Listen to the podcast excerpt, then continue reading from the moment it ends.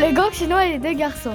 J'ai hâte d'arriver au chalet, exclama David. Pas comme une paille. Moi aussi j'ai hâte. Ça fait déjà longtemps qu'on marche, dit Jérémy musclé portant ses skis. Quand ils arrivèrent enfin au chalet, qui se trouvait sur le Mont Blanc, ils partirent directement à la station de ski avec leurs affaires et montèrent tout en haut des pistes. Quand ils descendirent les pistes, leur groupe allait beaucoup trop vite. Es-tu sûr que tu vas aller dans la poudreuse? demanda David effrayé.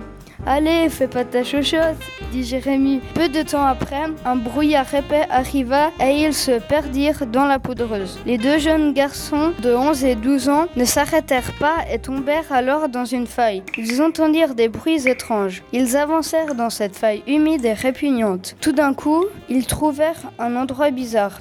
Une porte était creusée dans la faille. Alors, ils venaient de là les bruits bizarres, chuchota Jérémy intrigué.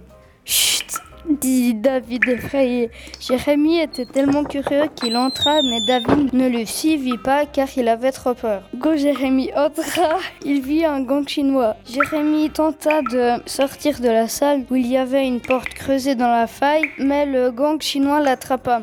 Au secours, lâchez-moi, arrêtez, lâchez-moi hurla Jérémy mort de peur. David voulait tellement l'aider, mais il avait vraiment trop peur. Bon, j'arrive, Jérémy cria David avec une stalactite dans la main. Une personne du gang chinois prit une mitraillette et tira sur la stalactite, puis prit David et, mit Jérémy dans une cage remplie de drogue. Pendant que le gang chinois sniffait de la drogue, ils essayèrent de voir les mitraillettes.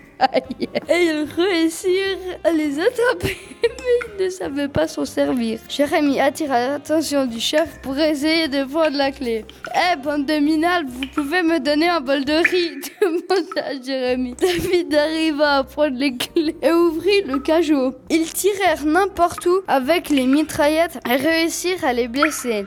David et Jérémy appelèrent la police. Où êtes-vous?